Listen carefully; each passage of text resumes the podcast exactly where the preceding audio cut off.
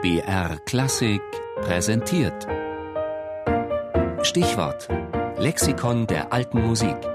Immer sonntags in der Sendung Tafelkonfekt um 13.05 Uhr. Stradivari, Antonio, italienischer Geigenbauer. Ich spüre bei jedem Konzert, dass ich etwas Besonderes, eben ein Stradivari bin.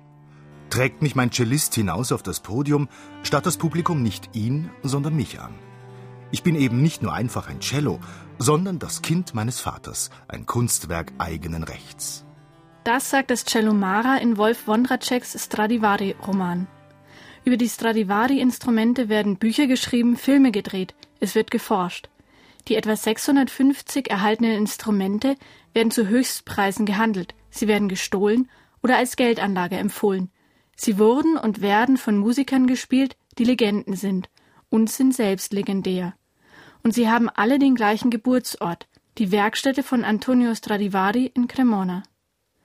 So wie das letzte Geheimnis nicht zu lüften ist, warum gerade diese Instrumente so unübertroffen sind, so bleibt auch über den Instrumentenbauer vieles im Dunkeln. Sein Geburtstag? Irgendwann im Zeitraum zwischen 1644 und 1648, vermutlich in Cremona. Wer sein Lehrmeister war? Vermutlich der Geigenbauer Niccolo Amati, wahrscheinlich auch die Holzschnitzerfamilie Pescaroli. Fest steht, dass Antonio Stradivari im Laufe seines Geigenbauerlebens der Familienwerkstatt Amati den Rang abgelaufen hat. Amati-Instrumente waren Mitte des 17. Jahrhunderts die besten auf dem Markt.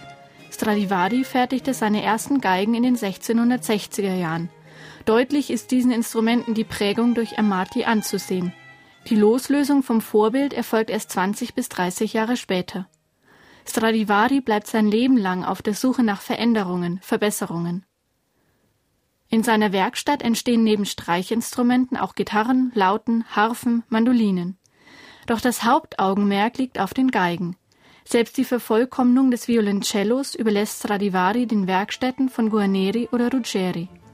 Stradivari arbeitet viel, schließlich muss er seine Familie ernähren. Seine erste Ehefrau gebiert ihm sechs Kinder, die zweite fünf.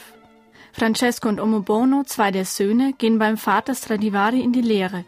Die Hoffnung, dass sie das große Talent geerbt haben, zerschlägt sich. Sie übernehmen zwar nach dem Tod des Vaters 1737 die Werkstatt, sterben aber beide bald darauf. Danach erbt Paolo, ein weiterer Sohn Antonio Stradivaris, die Werkstatt.